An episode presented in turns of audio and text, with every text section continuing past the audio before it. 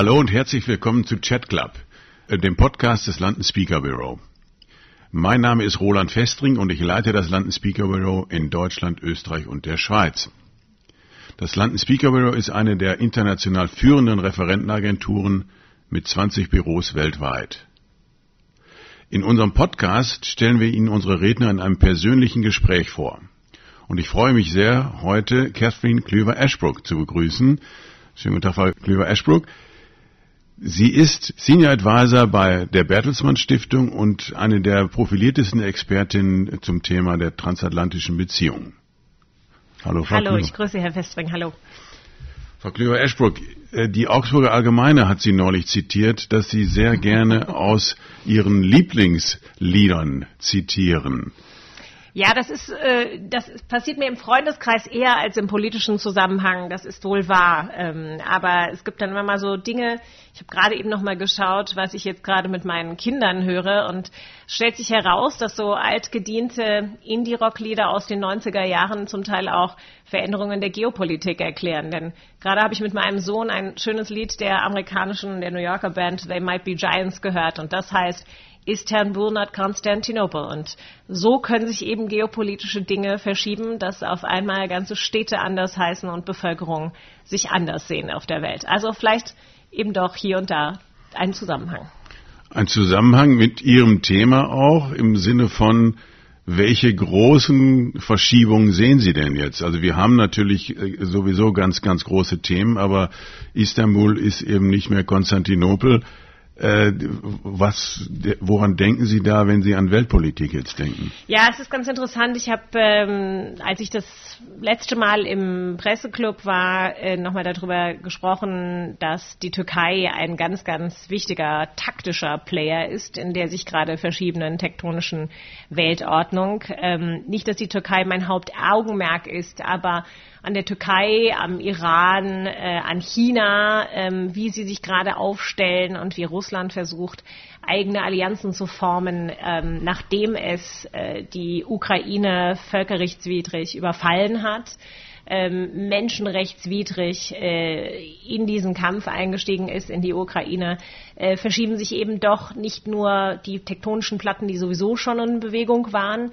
Wir denken an die transnationalen Herausforderungen, die uns jetzt über Jahre begleitet haben.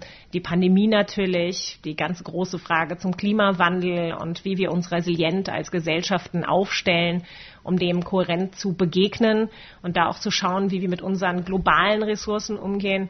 Ähm, aber auch das Thema Fluchtbewegungen. Die, wir haben in der Ukraine-Krise gesehen, dass es eben nicht nur um diesen schrecklichen Angriffskrieg geht, um das Gemetzel ähm, im Krieg, sondern eben auch große Fragen der Ernährungssicherheit äh, auf dem Spiel stehen. Das Düngemittel, das ähm, Lieferketten, alle zusammenhängen, denn unsere Interdependenzen, ähm, die sind in dieser dritten Phase der Globalisierung nicht mehr zu negieren. Das heißt, es treffen meiner Meinung nach diese zwei großen tektonischen Platten aufeinander. Einerseits diese großen Herausforderungen, der wir uns als Weltgemeinschaft stellen müssen, und andererseits eben dieses Aufwachen, dieses Wiedererwachen der, ähm, ja, der, der, der Großmachtkonflikte und einer möglichen tripolaren Welt, die Russland in Zukunft vermutlich ausklammern wird auf eine bestimmte Art und Weise, aber wo die USA, die Europäische Union und China für sich herausfinden müssen, wie sie zueinander stehen, um umgekehrt eben auch die transnationalen Probleme anzugehen. Also da prallt vieles aufeinander. Also es war natürlich auch schon eine Eingangsfrage, die war sehr umfassend und noch umfassender beantwortet. Also da sind ja schon, da kann man schon aus jedem einzelnen Thema, was Sie gesagt haben, einen eigenen Vortrag machen. Äh, lassen Sie uns erstmal einen Schritt oder mehrere Schritte zurückgehen. Sie sind ja im deutsch-amerikanischen Beziehungen im besten Sinne des Wortes aufgewachsen. Mhm. Wie muss man sich das vorstellen? Also Sie sind äh, zum Teil in Wiesbaden, zum Teil in den USA dann groß geworden. Ich bin groß geworden allein in, in, in Wiesbaden, aber interessanterweise immer mit einem Fuß in der damals noch recht großen amerikanischen äh, Gemeinschaft, Community, würden wir sagen, dort.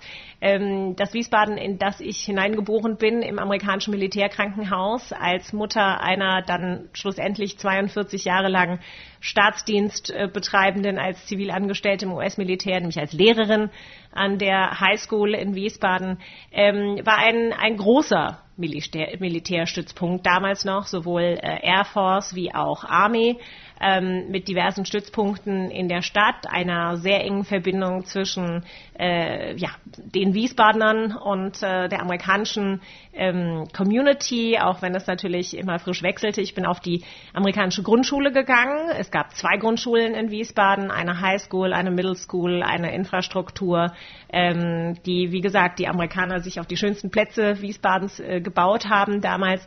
Ähm, aber bin dann natürlich qua Familie, ähm, mein Vater ist auch deutscher Oberstudiendirektor äh, gewesen äh, zum Schluss. Ähm, Lehrer, meine Eltern haben sich in Hamburg kennengelernt, weil meine Mutter damals ein, äh, in der Nachkriegszeit äh, erst einen Austausch gemacht hat mit dem American Field Service nach Zeppelinheim, sich komischerweise in die deutsche Sprache verliebt hat und dann später nach dem graduierten Kolleg, ähm, nach dem zweiten Master, äh, dann auch in einen wirklichen Deutschen in Hamburg und äh, kam dann eben so langsam nach Wiesbaden. Aber das, diese Zeit hat mich enorm geprägt. Ähm, meine Jugend war geprägt natürlich durch die Fragen des NATO-Doppelbeschlusses. Also wo an jeder zweiten Brücke stand Amigo Home und äh, die Deutschen noch mit sich haderten und im demokratischen richtigen Austausch äh, entscheiden mussten für sich, wie viel Schutzschirm Amerikas denn gewollt wurde. Und äh, äh, diese Dinge ja, das kann man als kleines Kind selbst mit sechs oder sieben Jahren auch noch lesen, Amigo Home. Ja, wie, wie, was hat das mit Ihnen gemacht? Also Sie waren doch mindestens halb Amerikanerin und fühlten sich wahrscheinlich auch so und wahrscheinlich kann man es gar nicht so richtig trennen. Ist genau. das mehr Deutsch, ist das mehr Amerikaner? Wenn Sie sowas als Kind gelesen haben? Es hat mich schon sehr früh politisiert. Ich meine, meine Eltern haben als äh, ne, Abendbrottischthemen immer gehabt Literatur und Politik und äh, dadurch, dass immer diese zwei Standbeine zu Hause, mein Vater ist natürlich großer Amerika ähm, Kenner und begeisterter äh, ja, Ehemann einer Amerikanerin, auch wenn die beiden nicht ihre jeweiligen Staatsbürgerschaften angenommen haben, sondern die nur an uns weitergegeben haben. Aber es wurde immer sehr heiß politisch diskutiert. Und äh, äh, ich glaube, gerade so dieser Übergang der Regierung Schmidt und dann bin ich natürlich hauptsächlich aufgewachsen in der Zeit eines Helmut Kohl und in einer Wiedervereinigung, wo aber dann eben auch die Amerikaner wieder für das Land. Ähm, ich habe später bei Harvard eine lange Fallstudie über James Baker geschrieben und über die Sequenzierung der amerikanischen Diplomatie, der Unterstützung natürlich der, der Fassung des 2 plus 4 Prozesses ähm, und äh, ja wirklich auch dem Umgang in der, in der Verhandlung auch mit Gorbatschow das war natürlich immer eine interessante, es war immer eine lebendige Dynamik. Ähm, und wir sehen eben jetzt auch wieder, dass so bestimmte Dinge im deutsch-amerikanischen Verhältnis dafür, dass Amerika Unglaubliches geleistet hat, äh, Deutschland wieder aufzubauen, natürlich durch den Marshallplan, uns Grundzüge unserer Demokratie, unseres Föderalismus quasi mit in die westdeutsche Wiege gelegt hat. Aber dass wir doch immer dieses Verhältnis verhandeln mussten und neu verhandeln mussten. Und das natürlich. Entschuldigung, wie haben Sie das denn zu Hause verhandelt und wie haben Sie dann diskutiert? Sie haben gesagt, Sie sind früh politisiert ja. worden.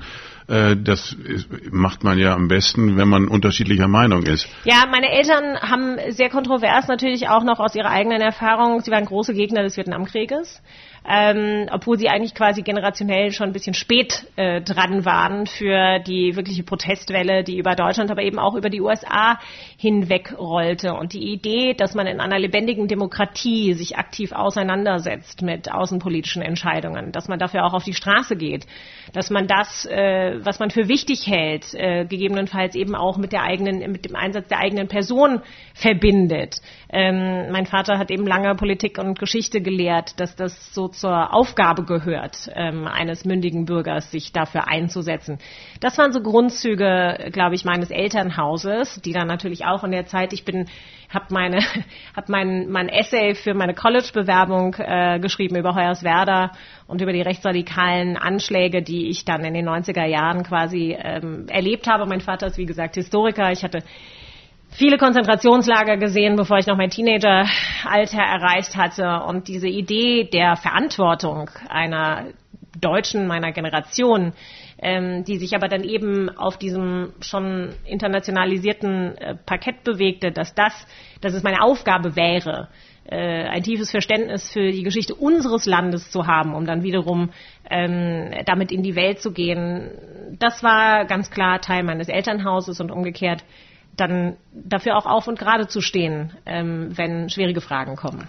Also Ami Go Home haben Sie dann ja insoweit wörtlich genommen, als Sie dann nachher in den USA auch zur Schule und zur Universität zur gegangen Universität, sind? Ja, zur Universität. Also ich habe in äh, Wiesbaden mein Abitur gemacht und ähm, habe dann in den USA studiert, zum Teil, weil für mich ganz klar war von vornherein, dass ich eigentlich äh, nur noch internationale Beziehungen studieren wollte und machen wollte und es dann an einem Umfeld machen wollte, wo ich quasi ja die besten Ressourcen dafür hatte und äh, war dann sehr glücklich an die Brown University zu kommen in Providence, Rhode Island, eine der, glaube ich, damals immer noch und jetzt immer noch besten Fakultäten für internationale Beziehungen, also die Kombination von Geschichte, Handelspolitik, Sprache, ähm, internationaler Politik, äh, Kulturwissenschaften, ähm, in dieser Kombination eingebettet natürlich in einem amerikanischen Campusleben, einem hochpolitisierten Campusleben.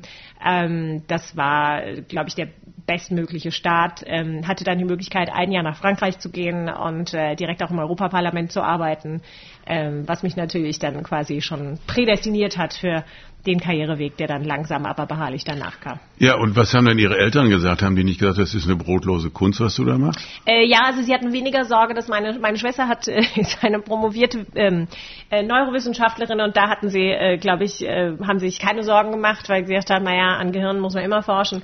Nein, aber äh, das ist natürlich, das ist für meine Eltern, die Themen sind ihre großen Passionsthemen immer gewesen und ich glaube, es war einfach eine wahnsinnig interessante Zeit. Ich habe meine erste Hausarbeit damals geschrieben über die Entscheidung, äh, Deutschlands Out-of-Area-Einsätze ähm, zu machen und äh, dafür die Verfassung zu ändern und welche Auswirkungen das auf die Verteidigungskultur ähm, innerhalb der Bundesrepublik Deutschland haben würde. Und insofern hilft oder hat mir jedenfalls auch geholfen, die Distanz nochmal zu meinem Heimatland zu haben, das quasi in einer anderen Sprache, aber mit Deutschland immer in der Diskussion zu bleiben. Ähm, also ich glaube, meine Eltern haben mich da in dem Sinne sehr unterstützt und außerdem war ich ein sehr, wie gesagt, ich bin Stier, ähm, ne, ein sehr äh, hart, hartnäckiger Mensch und äh, insofern hätte mich da auch nichts äh, weiter von abbringen bringen können. Aber wenn Sie sagen Heimat, dann ist Wiesbaden aber mehr Heimat als USA, oder? Ja, ja, in jedem Fall. Also mhm. natürlich ist Providence für mich oder überhaupt Neuengland ist für mich ähm, ja die erste Andockstelle gewesen. Aber da war ich eben schon 19 und man wird natürlich äh, ganz klar geprägt durch sein Umfeld, sein kulturelles Umfeld. Und äh, ja, also insofern ist für mich auch jetzt noch äh, Wiesbaden in dem Sinne mein Zuhause. Aber Sie sind ja nun in deutsch-amerikanischen Haushalt aufgewachsen. Das heißt, äh, beides kam immer auch tagtäglich vor. Ja, wir hatten einen amerikanischen Kühlschrank. Der auch, war also so, so überdimensioniert. Drei Meter hoch. Ja, der genau. Der war so. Meine Mutter meinte ja immer, deutsche Kühlschränke seien dafür da, Frauen zu unterdrücken, ähm, weil dann um eine Familie mit vier Köpfen zu ernähren, man täglich einkaufen gehen müsse. Und insofern war es dann schön, dass die US Army zum Beispiel solche Dinge stellte, so dass man auch die ewig große Milchpackung, die man im US Commissary äh, kaufen konnte, auch da gut unterbringen konnte, ohne dass man jeden Tag in den Supermarkt Supermarkt rennen musste. Okay. Also all diese Dinge also, ne, waren so die kleinen Zeichen des Alltags im deutsch-amerikanischen Haushalt. Also einige kannten Sie schon, als Sie rübergekommen sind. Was hat Sie dann genervt oder was hat Sie besonders beeindruckt? An den USA? Ja. Äh, das ist das, was mich immer noch äh, an den USA beeindruckt. Die Amerikaner generell als Gesellschaft sind sehr nach vorne gerichtet, sind generell Optimisten, mhm. also bis ins Mark, selbst wenn es schwierig wird. Und ähm, sie sind ja, also man, das kann man auch immer negativ auslegen, kann man sagen, die Amerikaner sind ahistorisch, aber es geht eine unglaubliche Dynamik weiterhin immer von dieser Gesellschaft aus. Äh, sie sind extrem problemorientiert und sind kreativ, kreativ in ihrer Art und Weise, Probleme zu lösen. Ähm, das sieht man jetzt auch an der Biden-Administration, die jetzt eben versucht, in allen möglichen Arten und Weisen äh, neue Prozesse mit Alliierten und Partnern hinzubekommen. Ähm, wenn wir jetzt hier sprechen, äh, hat sich der US-Präsident gerade gestern in San Diego mit seinem australischen und seinem britischen Counterpart getroffen, um aus AUKUS mehr zu machen, als es ursprünglich war. Ähm, also wir sehen immer eine nach vorne gerichtete einen nach vorne gerichteten politischen Ansatz, den ich sehr stark einfach noch kulturell verknüpfe. Und äh, auch selbst meine Mutter hat immer gesagt, wenn sie zu mir kam nach Harvard, äh, wo ich dann eben lange gearbeitet und gelehrt habe, ähm, sofort, wenn man aus dem Flieger steigt, spürt man diese Dynamik. So, das heißt, Sie als Deutsche kommen dahin, offenbar völlig anders sozialisiert und träge oder wie auch immer. Sie machen jetzt nicht einen besonders trägen Eindruck, aber äh, zumindest ist das Sehr ja... genau und akribisch war ich, ja. Mhm. Das tatsächlich, hm? Ja, ja, doch, doch. Ich habe auch irgendwie sprach ich, obwohl ich natürlich einfach breites amerikanisches Englisch sprach, aber ich sprach das Amerikanisch meiner meiner Mutter. Will sagen, es war nicht mehr so ganz tagesaktuell im, im, im Duktus, aber ich habe zum Beispiel immer auch meine ganzen Lektüren, ich habe das immer meine, ich habe meine Skripte dann immer auf Deutsch vorbereitet, weil ich irgendwie dachte, ich kann zu dem, zumindest zu dem Zeitpunkt einfach besser auf Deutsch kritisch denken. Ich musste also alles musste erstmal quasi in meinem Kopf durch die deutsche Tretmühle und dann kommt, kam am Schluss irgendwie ein, ein englischer Essay bei raus. Aber ähm, ja, so bestimmte Dinge kann ich mir heute immer noch schwerlich abgewöhnen. Also ich bin eher der Mensch, der zwar sehr schönes amerikanisches Englisch schreiben kann, aber dann sind die Sätze zum Teil einfach zu lang, weil ich aus dem Deutschen Sprachduktus irgendwie schlecht rauskomme. Also wie gesagt, es ist ein Geben und Nehmen mit dem Transatlantischen. So, genau. Und das ist ja auch der andere Punkt. Sie haben gesagt, was Sie beeindruckt, was Sie toll finden, was, was Sie wirklich, was Sie wirklich gut finden. Was hat Sie dann dann genervt? Naja, also ich glaube, wie gesagt, wenn man einem, in einem Historikerhaushalt aufwächst, dann ist eben die Tatsache, dass Amerika umgekehrt eben das Land der Kurzfristigkeiten ist ähm, zum Teil auch in den persönlichen Begegnungen, also ne, dass man immer denkt, nein, man sieht sich ja mal wieder oder äh, ne, dass irgendwie bestimmte persönliche Beziehungen äh, dann oder was die Deutschen immer monieren, so dieses How are you? Und dann interessiert es keinen wirklich, wie es einem wirklich geht, was sich übrigens in der Pandemie sehr, sehr stark gewandelt hat. Ähm, aber ja, also einerseits dieses immer nach vorne gerichtete, da ist die, der Umkehrschluss, ähm, dieses wenig Präsente jedenfalls in der Gesamtkultur äh, eines Verständnisses für die eigene Geschichte, die eigene Verantwortung. Also genau die Dinge, die, ich, die umgekehrt in meiner äh, Kinderstube eine ganz große Rolle gespielt haben, nämlich ein, ein sehr, sehr grundsätzliches Verständnis für äh, die Geschichte der gerade der modernen Bundesrepublik, aber in meinem Geschichtsabitur habe ich hauptsächlich den, den, den Bauernkrieg von 1525 behandelt. Ähm, aber dennoch, also das ist eben, ne, so kommen dann im besten Fall beide Kulturen zusammen. Also der historische Blick eher von der deutschen Seite und das aufstrebend dynamische eher von der anderen Seite. Und dann jetzt, wenn Sie die, wieder die Atlantikseiten wechseln, jetzt sind Sie wieder zurück in ja. Deutschland, was nervt Sie jetzt hier? Weil das kann ja durchaus sein, dass Sie sagen, Mensch, das ist da drüben alles so toll, die sind nach vorne gerichtet und dynamisch und hier ist das doch, ah, die, sind die Prozesse vergleichsweise langsam. Ja, genau, genau, genau. Also das ist der Wundepunkt. Ähm, wir sind, wir haben äh, kollektiv als Kultur uns zum Teil eben in der Nachkriegszeit eine bürokratische Struktur zugelegt, die im besten Fall möglichst viel Bruchstellen hat. Früher haben wir die Witze gemacht, so dafür bin ich nicht zuständig. Das würde, ne, da, das endet dann immer jeden Diskurs mit einer deutschen Bürokratie. Aber dass sich das eben bei den ganz großen Problemen, bei den ganz großen Fragen, die wir uns jetzt so stellen müssen, ähm, wenn es um unsere wirtschaftliche Transformation geht, wenn es besonders um unsere Digitalisierung geht.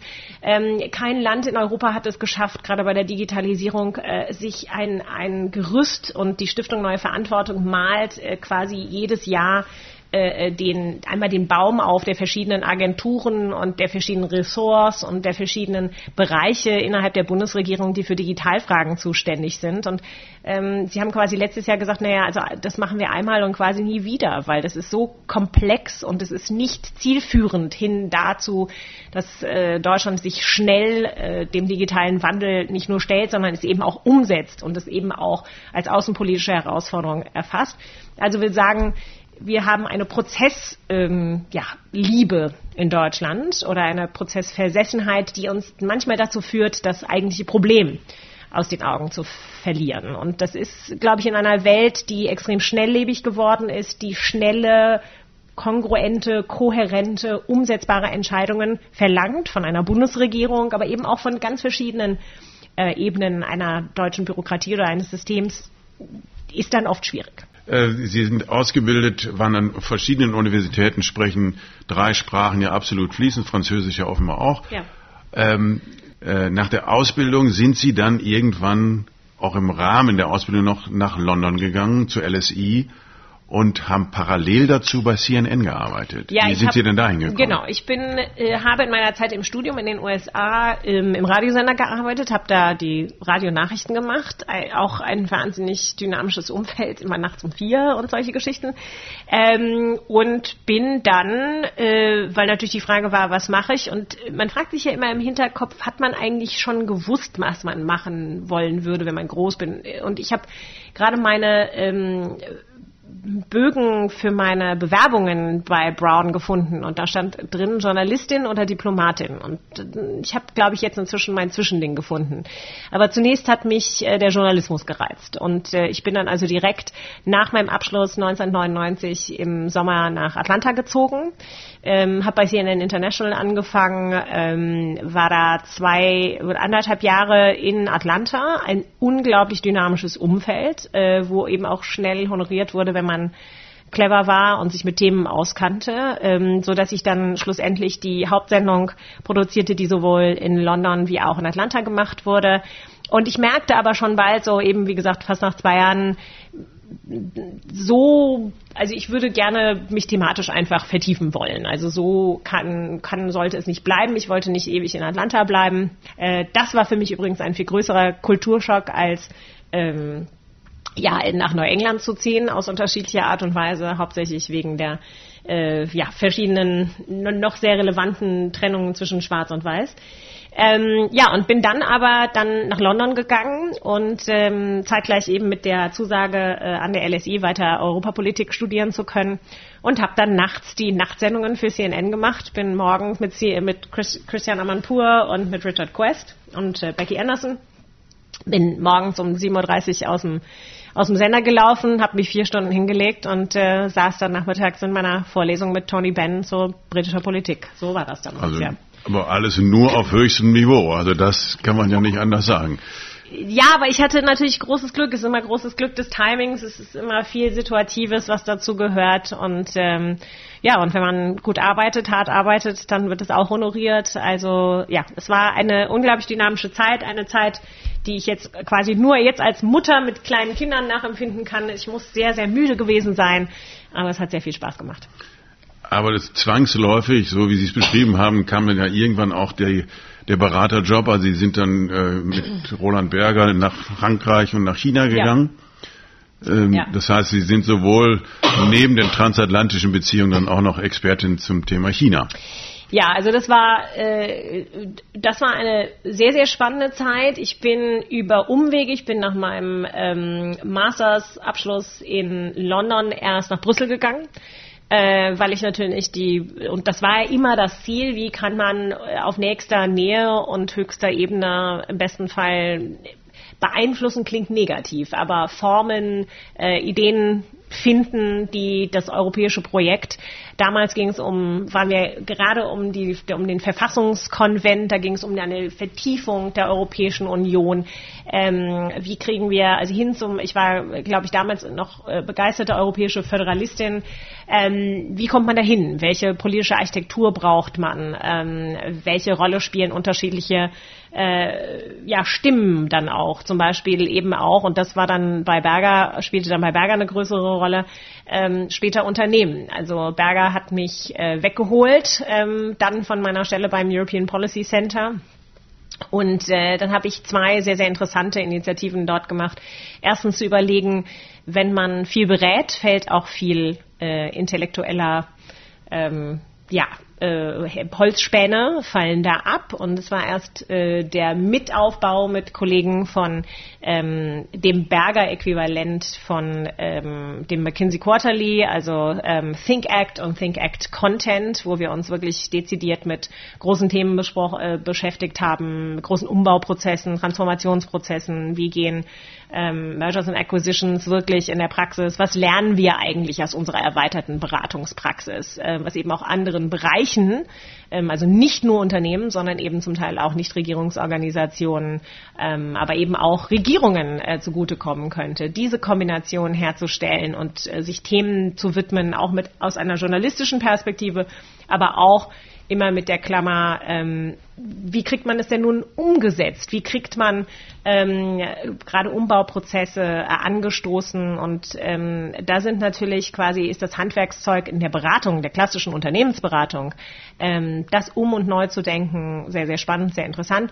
Und damit konnte ich eben auch äh, nach China gehen und äh, ganz zum Schluss noch mit den französischen Kollegen in, in Paris zusammenarbeiten. Und dann stand aber schon fest, dass ich Roland Berger verlassen würde, um äh, an die Kennedy School zu gehen. Also es war sehr schön, dass Sie mir nochmal wirklich zum Schluss diese schöne Zeit in Frankreich äh, beschert haben, ähm, bevor ich dann wieder quasi in den Flieger gestiegen bin und äh, nach Cambridge zurück in zurück mhm. in die USA. Ja, aber das heißt, es ist ja alles Richtung Außenpolitik gegen also internationale Beziehungen, also nicht nur Europa, USA, sondern ganz offenbar dann eben auch Richtung China.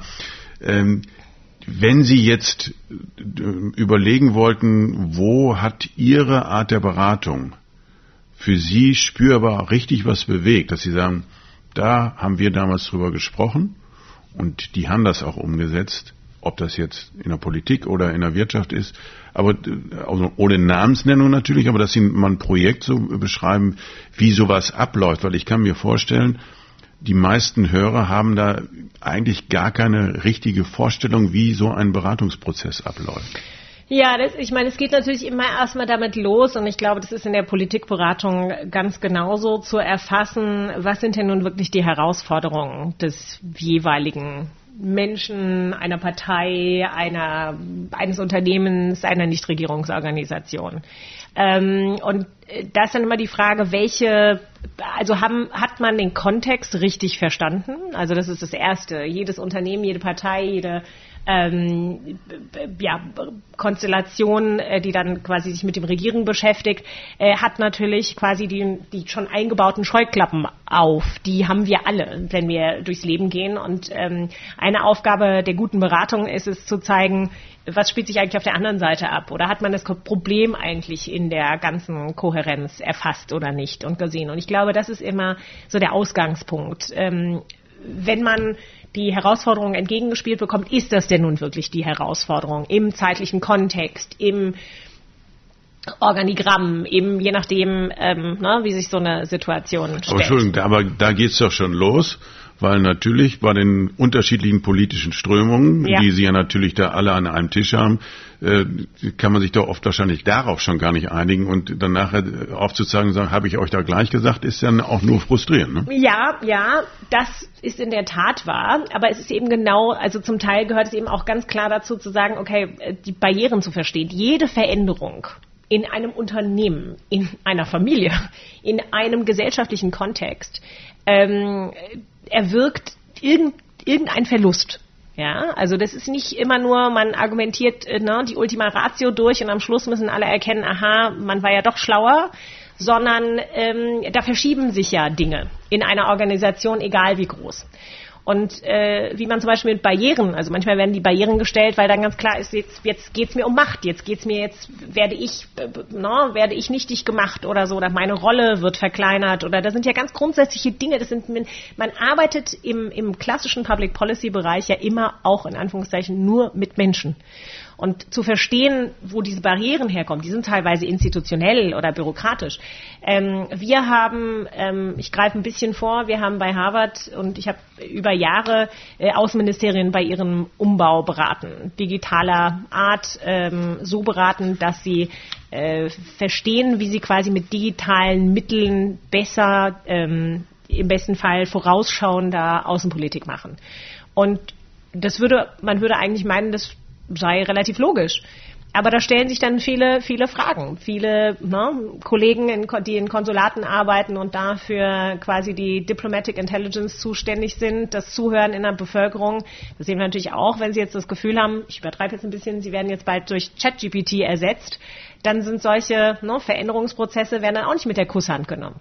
Also immer zu schauen, wenn man eine Veränderung irgendwelcher Art und Weise in eine Organisation reintragen will, wo sind die Verluste, wo sind die Barrieren, welcher Art sind die, sind die kulturell, sind die politisch, sind die Macht, äh, machtdynamisch begründet und äh, wie geht man dann quasi da in die Verhandlung? Und das ist eben das Abarbeiten am Menschen, an der Organisation, an dem Verständnis, was ist die, was ist die, wie versteht sich eine Organisation selber im Sinne eines Mission Statements, wie wollen sie die Welt verändern? Und ähm, genau, und an diesen Prozessen arbeitet man sich dann gemeinsam ab. So, und also letztendlich heißt es ja Diplomatie. Also Sie hatten ja vorhin ja schon gesagt, die haben eine Mischung für sich selber gefunden zwischen Diplomatie und Journalismus. Mhm. Jetzt machen wir es doch mal konkret. Die USA haben natürlich immer sehr, sehr stark in der Diplomatie gewirkt, auch äh, also das ist ja ein internationaler Vorwurf, den äh, kann man ja erstmal so stehen lassen, auch im militärischen Bereich mhm. äh, sehr relativ viel gemacht.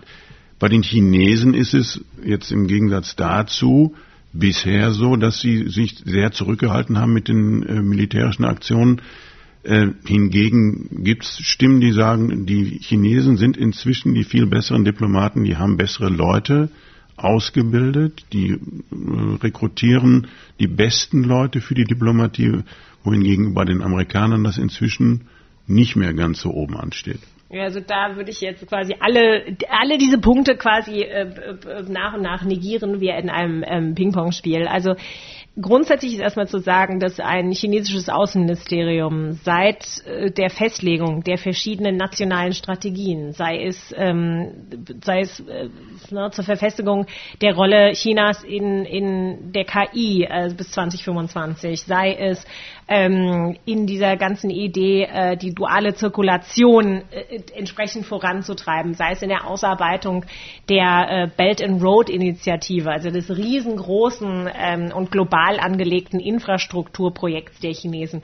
All das äh, benötigt natürlich ähm, ein fähiges diplomatisches Personal, äh, die dann ähm, natürlich die entsprechenden äh, Wegstellungen ähm, vorbereiten.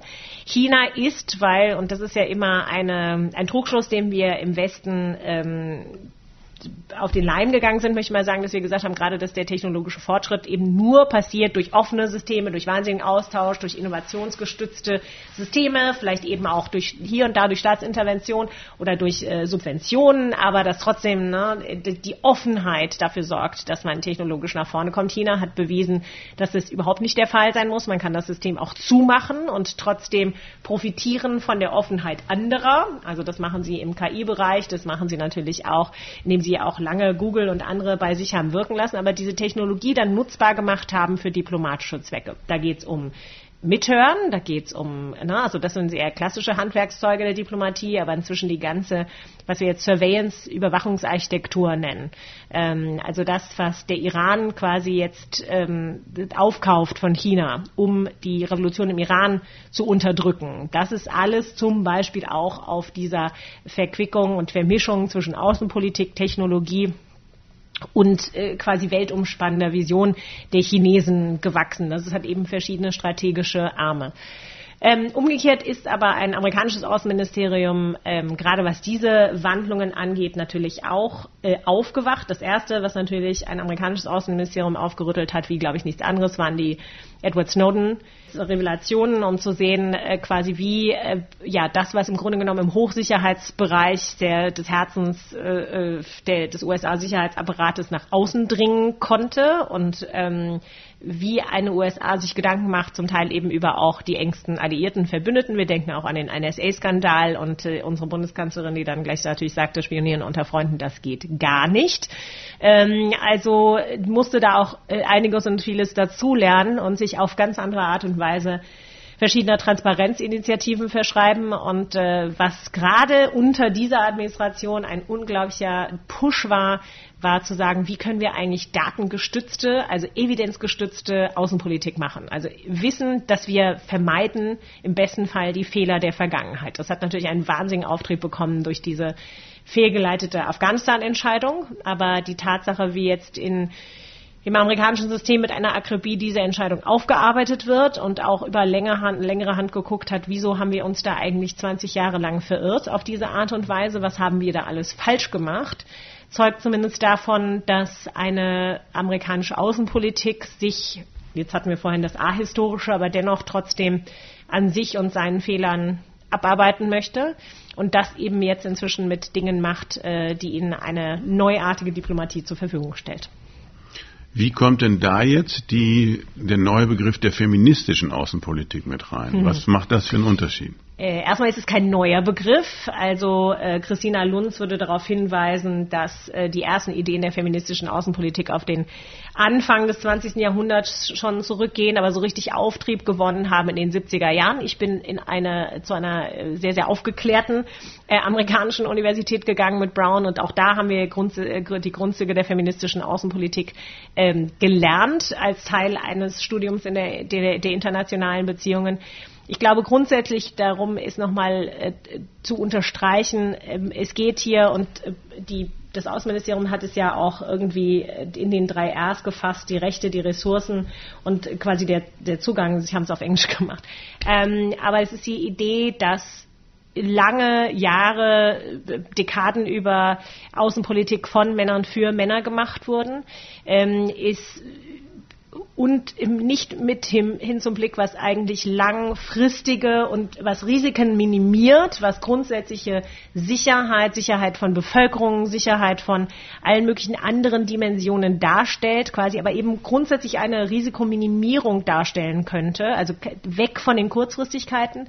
Und das ist eben eine Investition in Frauen, in Kinder, in Gesellschaften äh, in Umbauprozesse in Gesellschaften. Und ähm, wie gesagt, wenn man das verkürzt auf Bomben und Geld in Anführungszeichen oder Bombs and Butter, dann ähm, bekommt man keine nachhaltig funktionierenden äh, Gesellschaften hin. Und ähm, auch wenn es nicht explizit ein Teil der amerikanischen Außenpolitik ist, wie wir es jetzt hier gemacht haben, haben wir ja zumindest in den USA viele weibliche Außenminister gehabt, die immer von sich auch gesagt haben, wenn Frauen und Kinder nicht sicher sind in einer Gesellschaft, dann ist eine Gesellschaft nicht gesichert. Und die Tatsache, dass wir jetzt einen Fokus auf erweiterte menschliche Sicherheit legen, durch die Linse des feministischen, durch die feministische Außenpolitik, dass wir unsere Ausgaben der Außenpolitik überdenken, ähm, dass wir paritätische Besetzungen in verschiedenen Gremien neu äh, überdenken, dass wir, was internationale Rechtslage angeht, äh, die Perspektive von Frauen von vornherein inkludieren. Ähm, das sind ganz, ganz wichtige Zeichen, weil wir jetzt wissen, und da sind wir wieder bei der evidenzgestützten Außenpolitik, weil wir wissen, dass das längerfristig eben den entsprechenden, ähm, den entsprechenden äh, Wandel erzeugt. So, die Zeit hat vor relativ kurzer Zeit geschrieben, dass inzwischen auch sehr viele Sicherheitsexpertinnen auf den Panels sitzen und diskutieren. Ist das für Sie eine Überraschung? Äh, was steckt dahinter? Ist das äh, Frauenquote? Ist das äh, wie, wie würden Sie das erklären? Also aus dem amerikanischen Kontext äh, hat man dann immer das Gefühl, wenn, wenn wir daraus eine Geschichte machen in Deutschland, ist es einfach, weil wir mit bestimmten Prozessen einfach wahnsinnig hinterher sind. Ähm, wenn ich mir anschaue, meine, die Kolleginnen im, im State Department, mit denen ich am engsten zusammenarbeite, äh, die wirklich und äh, gerade in einer Ukraine-Krise ganz große Fragen der, der Strategie und der Sicherheitspolitik entscheiden, dann ist es die äh, Assistant Secretary for Europe and Eurasia, das ist Karen Donfried, dann ist das ähm, quasi die Nummer drei, äh, äh, wenn man so will, nach Wendy Sherman und äh, Tony Blinken im Außenministerium. Das ist eine Toria Newland, aber Wendy Sherman, auch die lange Kollegin von mir war an der Kennedy School, also die Nummer zwei im amerikanischen Außenministerium ist. Und dann geht es so weiter. Also alle Menschen, in Anführungszeichen, denen ich auf der amerikanischen Seite begegne, mit denen ich viel zusammenarbeite, das sind Frauen. Ähm, das sind, äh, und auch gerade wenn man sich den Pentagon anschaut, das ist ein viel, viel weiblich gewo weiblicher gewordener Pentagon. Und mir war wichtig an der Kennedy School, dass ich jahrelang ähm, ein Advisory Board geleitet habe für Frauen in Diplomatie, in Verteidigung und in ähm, entwicklungspolitischen Fragen. Im Englischen sind es drei Ds glücklicherweise. Also das heißt, dass wir jetzt darauf gekommen sind, dass Frauen sehr wohl sehr strategisch über außen- und sicherheitspolitische äh, Probleme und Fragestellungen nachdenken können und dass sie jetzt endlich die Bühne gebaut haben, die sie schon längst verdienen. Das freut mich. Das sind meine Kollegen Claudia Mayer, Jana Pulierin und andere, die sich besonders auch mit den militärischen Fragen intensiv beschäftigen. Ähm, das soll nicht anders sein. Das heißt, das ist mehr ein Zeichen für unsere Rückständigkeit. Ja, das finde ich, äh, finde ich schon, ja. ja. Nervt Sie das eigentlich, dass immer dann auch dieses Thema der Frauen, äh, was egal ob das jetzt Kompetenz ist, äh, das und, und dann natürlich auch immer wieder das Thema, wie machen Sie das denn eigentlich, dass Sie Familie und Beruf unter einen mhm. Hut kriegt? kriegen, das wird ja ein Mann nie gefragt. Richtig. Nervt Sie das?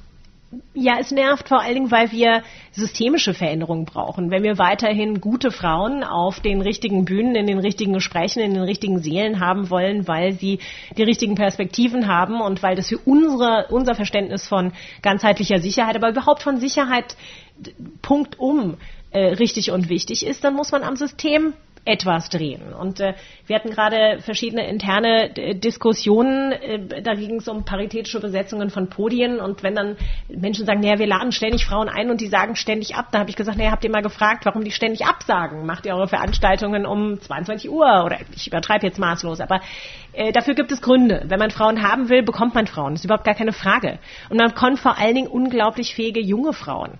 Und äh, man darf es nicht so einfach machen. Man, ähm, Frauen unterschätzen oft ihre Kapazitäten enorm. Man muss sie einfach mal fragen, man muss sie auf die entsprechenden Bühnen bringen. Und äh, dann wird man schon sehen, dass man richtig getan hat, darauf äh, zu setzen, auf äh, unterschiedliche ähm, Erfahrungen und äh, unterschiedliche auch in der intergenerationellen Art. Ich glaube, ganz generell müssen wir bestimmte Prozesse einfach neu denken, weil uns einfach Perspektiven fehlen. Und, äh, und die haben uns zu lange gefehlt. Und natürlich nervt mich die Frage nach, nach, ähm, ja, nach äh, Vereinbarkeit von Familie und Beruf. Man muss das System Familie unterstützen. Ähm, wenn wir hier sitzen, ist mein Mann bei meinen Kindern und das ist überhaupt keine Frage. Und äh, so geht das Leben weiter. Ja, aber ein anderer Aspekt ist, also das scheint ja relativ deutlich zu sein, das kann ich als Mann äh, schlecht beurteilen, aber die Hasskommentare im Internet gegen Die sind Frauen, furchtbar. Ja, die sind ja deutlich sind schlimmer als jetzt gegen Männer offenbar. Ja, ne? Die sind furchtbar. Die gehen eigentlich immer unter die Gürtellinie. Sie haben immer ähm, oder ganz oft was mit der Physis zu tun. Sie werden gleich unglaublich aggressiv. Ähm, bis hin zur, also ich meine, diffamierend sowieso, ähm, Expertise absprechend, klar, äh, weil Menschen damit nicht arbeiten können. Aber ähm, es ist, und es ist inzwischen auch wissenschaftlich erwiesen, da haben Kollegen vom ISD und andere nochmal nachgewiesen, wie viel Hass da an Frauen klebt. Das Schöne ist, dass die erwähnten Kolleginnen Claudia Mayer und Jana Pulirin zusammen mit Jörg Lau, Carlo Massala und anderen Kollegen in unserer verteidigungspolitischen Community hier, das glücklicherweise einmal den Spieß umgedreht haben und in Hamburg eine Großveranstaltung gemacht haben, wo sie diese schrecklichen Nachrichten, die wir alle bekommen, ähm, umgedreht haben und quasi zu Slam Poetry haben machen lassen und dafür Spendengelder für die Ukraine gesammelt haben und das Haus war gerappelt voll.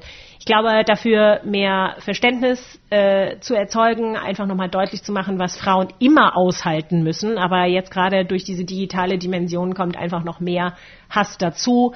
Das steht keiner Gesellschaft gut zu Gesicht und äh, dass es ein gesamtgesellschaftliches Problem ist, ähm, dass wenn Frauen sich auf eine öffentliche Bühne wagen, sie dann quasi beschmiert und beworfen werden, dass wir das gesamtgesellschaftlich angehen müssen, äh, das ist für mich eine ganz, ganz große Priorität. Und wie passt da äh, Elon Musk rein, der dann Twitter übernommen hat und äh, der bestimmten Strömungen ja zumindest Vorschub geleistet haben?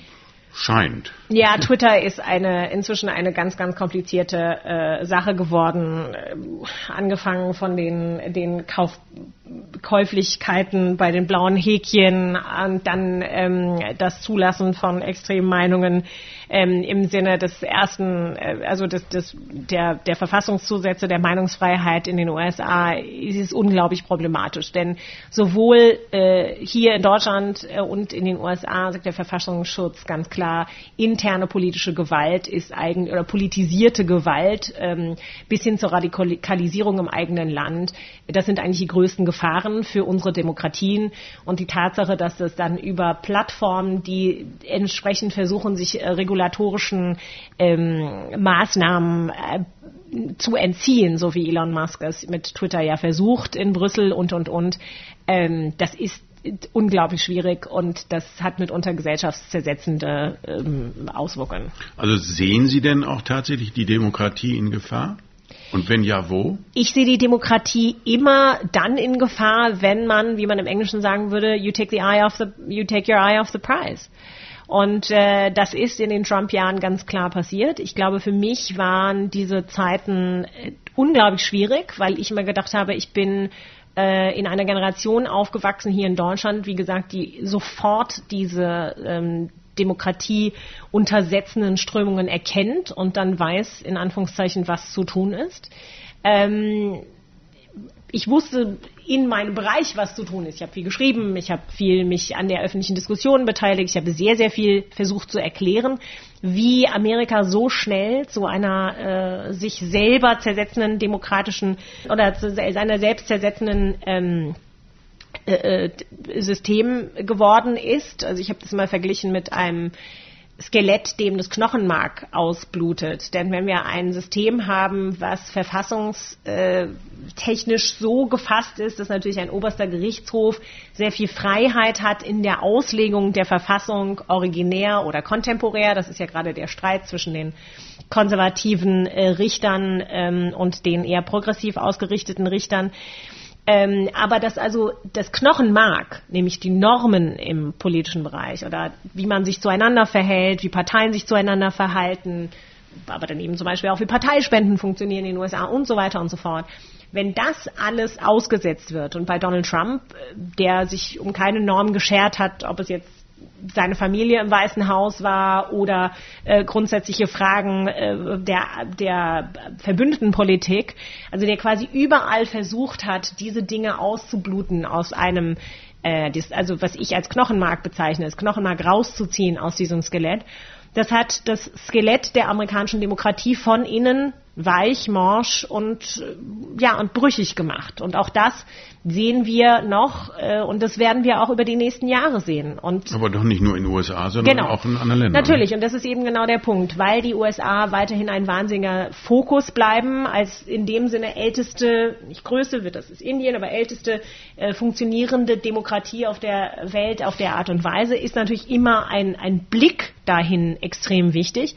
Ähm, aber ob wir jetzt bei den Reichsbürgern sind oder bei den Querdenkern, die zum 25. Februar mit Alice Schwarzer und Sarah Wagenknecht ähm, auf den Straßen Berlins stehen oder äh, die Sonntagsfragen, bei denen die AfD wieder an Zulauf gewinnt in verschiedenen ähm, Bundesländern. Oder wenn wir uns natürlich anschauen, ähm, dass wir immer noch keine, auch wenn wir mehr gemacht haben, schlüssigen ähm, wirklich Regeln haben innerhalb der Europäischen Union mit dem Demokratieabbau Polen, Ungarn. Wir haben jetzt bestimmte Hebel, ob sie reichen, ist eben die Frage, äh, damit umzugehen, wirklich unsere Demokratie unsere Demokratien als äh, nicht nur als Kleinod, sondern eben als lebendiges äh, Konstrukt zu sehen. Das ist, um mal Ernest Renan, weil wir es eben hatten mit meinem Französisch zu zitieren, ähm, der über das Französischsein sagte, Französisch, Franzose zu sein, ist ein tägliches Plebiscit.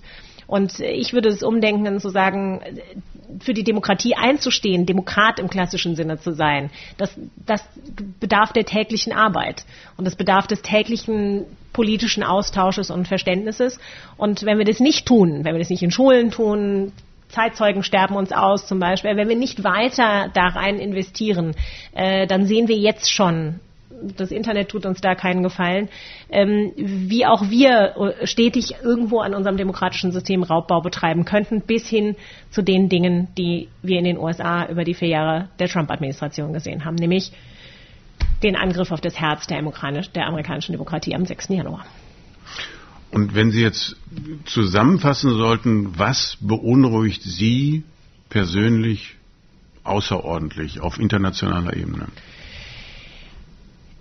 Das ist schon ein direkter Anknüpfungspunkt, denn das grundsätzliche Verständnis dafür, was demokratische Kulturen ausmacht, was individuelle Freiheiten bedeuten, was Pressefreiheit bedeutet, was Demonstrationsfreiheit bedeutet, was personelle Unversehrtheit. Ich gucke mir die Frauen im Iran an, ich gucke mir die jungen Mädchen an, die jetzt in ihren Schulen vergiftet werden. Also das bringt mich auf die Palme, Sie hören, das macht mich emotional dass wir, und also ich finde es semantisch natürlich eine Kurzstrecke, dass der amerikanische Präsident sagt, es geht hier um den, die Auseinandersetzungen zwischen Demokratien und Autokratien, weil da gibt es natürlich irgendwo immer Schattierungen. aber dass wir uns natürlich lange, lange auch als Teil der Globalisierung vorgestellt haben oder auch im deutschen Duktus Wandel durch Handel, dass das, was wir als grundsätzliche Freiheiten genießen, dass das äh, qua Ultima Ratio das ist, was alle Menschen wollen und dass ich, äh, Samuel Huntington hat in den 80er und 90er Jahren diese, das, das, die Bücher verfasst, die dritte Welle der Demokratie würde kommen und das ganze, die ganze Welt würde sich ähm, auf die demokratische Seite stellen. Und wir sehen, wir haben gesehen, die, die, die Revolution im Irak 2000, äh, im Iran 2009 ist eben keine äh, Revolution geworden, die in dem Sinne zum demokratischen Umbruch äh, äh, sich wandelte. Und das haben wir in so vielen Ländern gesehen. Und dass Autokratien gerade sich sammeln und dass das, was Russland macht, eben äh, mit China zusammen ganz nah, also für China, an die an die an die Bruststelle der Sanktionen und und ähm, Zweitsanktionen zu tanzen, also sich versorgt mit allem, also das was wir gedacht haben, dass die russische Wirtschaft äh, schrumpfen würde, IWF 2,3 Prozent, jetzt wird die russische Wirtschaft um 0,3 Prozent 0,3 Prozent wachsen im laufenden Jahr, ja, weil Russland es genau geschafft hat, eine Koalition von Autokratien an sich zu binden. Ja, wenn jetzt chinesische Kamikaze-Drohnen auch noch kommen, aber die Iraner sind voll im Geschäft, haben äh, ihr Bankensystem mit dem russischen verknüpft und, und, und, und, und. Und dahinter stehen immer noch Menschen. Und dahinter stehen diese jungen Iranerinnen, dahinter stehen die Frauen in Afghanistan, dahin, ne, also wenn ich mir die Taliban anschaue, ähm, dahinter stehen äh, Abermillionen Menschen in, in China, in Großstädten, die dann quasi über Erwachungskameras kontrolliert werden, ihre eigenen Freiheit eingeschränkt werden. Und wir haben gesehen, wie es aus den Chinesen herausgebrochen ist um diese Covid-Zeit, die, äh, die dann ja quasi auch wirklich diese chinesische Regierung äh, zum Einlenken gezwungen hat. Also die Unterdrückung menschlicher Freiheit, egal wo sie ist, und äh, umgekehrt das, das Herumtrampeln auf unserer Demokratie, wie es wir, wir das hier und da tun äh, oder zulassen, ähm, das entfacht immer wieder in mir ja, so einen emotionalen Ansatz, weil ich denke, dass wir können da nicht ruhen. Mhm. Und wir müssen immer wieder die Schwachstellen erkennen und darum geht es eben auch, äh, unsere Systeme, unsere politische Debattenkultur, unsere öffentlichen, äh, öffentlich-rechtlichen freien Medien, unsere Zeitungskultur in Deutschland, die wir so sehr lieben, äh, äh, zu unterstützen und äh, deren Beitrag äh, immer wieder zu sehen und wie gesagt, jeden Tag selber was dafür zu tun. Also Sie halten ja auch eine ganze Reihe von Vorträgen ziemlich regelmäßig. Ja. Und äh, wenn Sie da jetzt auch den Zuhörern mal einen positiven Ausblick geben sollten, oder ist das gar nicht die richtige Zeit, dass Sie sagen, es gibt ja nun auch nicht ausschließlich äh, so negative Nachrichten? Ja, das ist immer in meiner anderen Teil meiner Forschungsarbeit, in der ich mich sehr mit der Dimension der Städte in der internationalen Politik befasse. Ähm, nun haben wir gerade unseren, unseren G7-Vorsitz abgegeben, aber da haben wir vor geraumer Zeit auch eine U7 eingesetzt, nämlich äh, der großen Städte in den G7-Ländern. Ähm, ich habe mich mit Städten beschäftigt, weil ich einige Zeit lang für den Bürgermeister von New York gearbeitet habe. Und ähm, ich habe nie so viel Freude daran gehabt, ähm, direkt Menschenleben zu verändern, die direkt, äh, ja, die direkt spürbar waren ähm, als wenn man in einer großen Stadtbürokratie äh, arbeitet. Und dennoch sehen wir zum Beispiel, dass gerade weil Städte in diesen ganzen transnationalen Herausforderungen, Pandemie, wir haben alle gedacht, wir stehen aus, ziehen aus Städten weg. Wir wollen nichts mehr miteinander zu tun haben. Wir wollen so weit weg von den nächsten Menschen. Und dennoch hat irgendwie die Magie der Städte uns im Großen und Ganzen in Städten gehalten. Klimawandel, da stehen die Städte an vorderster Front und kommen mit den originärsten, funktionalsten, umsetzbaren und skalierbarsten Ideen. Dafür haben sich 194 äh, Städte äh, zusammengeschlossen und die C40 Städte gegründet und sind jetzt aus keiner COP-Konferenz seit Paris mehr wegzudenken und vertreten da auf richtiger großer Bühne ihre Interessen. Umgekehrt haben wir gesehen, dass die Visegrad 4 Städte, also die Städte ähm, in Ungarn, in der Tschechischen Republik, in Polen ähm, zum Beispiel sich zusammengeschlossen haben und als es nämlich darum ging, dass eine nationale Regierung ihnen PPE für Covid wegnehmen wollte, sich neue Finanzierungssysteme gegeben haben, ähm, grundsätzlich Dinge ausgetauscht haben, damit sie ihre Bürger in ihren Städten versorgen können. Also wie Städte äh, anfangen zu wirken auf extrem ja, problembezogene, aber internationale Art und Weise miteinander das ist der einzige Grund, warum die Amerikaner äh, noch an die Ziele äh, äh, des Klimaabkommens herankommen werden, weil sich damals Städte, ähm, Bundesländer, Firmen zusammengeschlossen haben, als Donald Trump gesagt hat, so wir ziehen hier mal den Stecker aus dem Pariser Klimaabkommen, ähm, gesagt haben, wir, wir bleiben dabei, ja, America's Pledge. Ähm, das sind auch, und als äh, Donald Trump Kleinkrieg gegen amerikanische Städte äh, verübt hat, und das sehen wir jetzt geht weiter mit Don, Ron DeSantis, ähm, die sogenannten Sanctuary Cities, die also Migranten aufnehmen und beschützen. Äh, dann haben sich die wiederum zusammengeschlossen, haben andere Formen des H-1B-Visa äh, äh, entdeckt. Also die Tatsache, dass wirklich ganz viel von grundsätzlichen Problemlösungskapazitäten, auch zu internationalen Problemen, ähm, im Austausch gerade von großen Städten stattfindet, die zum Teil größere Volkswirtschaften haben als ganze Länder. Ja, Paris hat eine größere Volkswirtschaft als ganz Südafrika. Hm? Ähm, diese Zahlen muss man sich immer mal wieder vor Augen führen. Äh, dass Städte, die also nun wirklich die, die Knotenpunkte sind unseres wirtschaftlichen Erfolges, unseres menschlichen, menschlichen Erfolges, unseres, ähm, unserer direkten Demokratie, unseres genauen Fortkommens. Ist das, Entschuldigung, ist das denn ausschließlich im Westen so oder kann man das auch auf äh, Shanghai und der, äh, Delhi so, übertragen? Der, der, der größte Wachstum natürlich. Wir werden bis 2050 äh, werden 68, äh, naja gut, kommt, drauf, äh, kommt so ein bisschen drauf an, aber 68 bis 65, 75 Prozent dieses Erdballs werden urbanisiert sein. Die größte Urbanisierung findet im globalen Süden statt. Und umso wichtiger ist es, dass, und da ist eben genau nicht nur um die Nachhaltigkeitsziele herum, wo wir ähm, ähm, Goal 11 als Sustainable Cities zu verorten haben, aber weil, steht, weil ohne Städte kein einziges dieser Nachhaltigkeitsziele umsetzbar ist, ist es umso wichtiger, dass sich eben gerade solche Städte, Shanghai ist ein anderes, äh, ist, ein, ist nochmal ein separates, oder Singapur von mir aus nochmal ein separates Phänomen, aber dass sich gerade Städte des globalen Südens mit ihren Ideen, die sie haben, die zum Teil sehr, sehr clever sind. Wir schauen uns die kolumbianischen Städte an, äh, die zum Beispiel direkt mit den Niederlanden arbeiten an ihren Wassersystemen und ähm, die auch äh, unglaubliche ähm, äh, Sachen leisten, was irgendwie Transport und Infrastruktur angeht, was man skalieren könnte in westlichen Ländern, dass wir uns deren Lösungen genau anschauen und dass sie in diesen urbanen Netzwerken, wo es jetzt inzwischen einige und viele gibt, ähm, einwirken können auf nationale Politik und dass da ein neues Geben und Nehmen entsteht. Denn worum es ja schlussendlich geht, ist, wir müssen menschliche Probleme einer erhöhten Dimension und einer erhöhten Schnelligkeit lösen, sodass Mensch, menschenorientierte Lösungen dabei rauskommen. Da können wir alles verknüpfen mit dem, was wir vorher besprochen haben.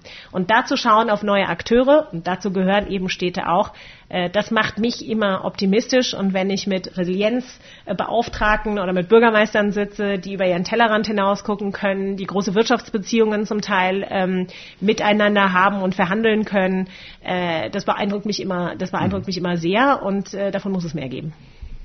So, und jetzt machen wir mal einen radikalen Wandel, wenn äh, Sie haben ja noch kleine Kinder, wenn Sie denen erklären sollen, was Ihre Mama macht. in einem Satz, ich weiß, das fällt Ihnen sehr schwer, aber in einem Satz mal erklären, was, wenn Mama aus dem Haus geht, was macht die dann? Also mein Sohn kann es insofern einordnen, dass er immer sagt, Mama macht was mit Democracy und sie, sie unterstützt. Wir hatten ja gerade in Berlin die Nachwahl und äh, jetzt ist mein Sohn sehr fixiert auf unsere lokale äh, oder eine unserer lokalen Spitzenkandidatinnen und auf Joe Biden. Und er hat irgendwie das Gefühl, irgendwas zwischen diesen zwei Personen mache ich. Und da liegt er gar nicht so falsch, finde ich. Also zwischen Heike Schmidt-Schmelz und Joe Biden sind vielleicht unterschiedliche Machtverhältnisse am Start. Aber er hat schon verstanden, ähm, und wenn er mich dann öfter im Fernsehen sieht, dass ich irgendwas dazwischen Irgendwo erkläre dazwischen. und da irgendwie helfe. Ähm, aber weiter als das geht's nicht. Aber er ist ja auch erst vier. Also, ja, aber das ist ja zumindest ein interessanter Ansatzpunkt. Äh, als allerletzte Frage, ich glaube, wir könnten tatsächlich noch die die Probleme dieser Welt und auch die, die positiven Ausblicke noch äh, zwei, drei Stunden diskutieren. Aber Sie laufen hin und wieder auch Marathon. Ja, habe ich jedenfalls. Also ich habe gerade im Flieger, wo kam ich her? Ach ja, von der äh, UN-Vollversammlung ähm, stiegen wir alle in den Flieger in Frankfurt und es waren nur Läufer da. Und es juckte mich schon wieder unglaublich in den Fingern und ich saß zufälligerweise genau eben auch neben dem Race Director des Tokyo Marathons. Und das ist der letzte, der mir noch fehlt in der Serie äh, der sechs also, großen Also das heißt, wie viele haben Sie gelaufen? Fünf. Fünf. Ja. Und wann denn, wann laufen Sie Tokio? Ja, das ist eben, äh, ja, da muss ich erstmal ein bisschen Kinder ein bisschen größer werden und der Körper noch ein bisschen stärker. Aber also seit jetzt, gerade das vor zwei Wochen oder zehn Tagen war der, der erste Tokio, Tokio Marathon nach der Pandemie wieder. Und äh, ja, ich könnte ein bisschen liebäugeln, aber wäre schön. Mein, mein Mann war früher Korrespondent äh, in Tokio, also ihn zieht es auch wieder dahin. Vielleicht mit meinen Laufschuhen im Gepäck, wer weiß. Das sagt Catherine Klüver-Ashbrook. Vielen, vielen Dank, Frau Klüver-Ashbrook. Und äh, beim nächsten Mal werde ich äh, die ehemalige Verteidigungsministerin Annegret Kramp-Karrenbauer treffen und sprechen und freue mich auf Sie, wenn Sie wieder dabei sind. Es grüßt Sie herzlich, Ihr Roland Fest. Tschüss.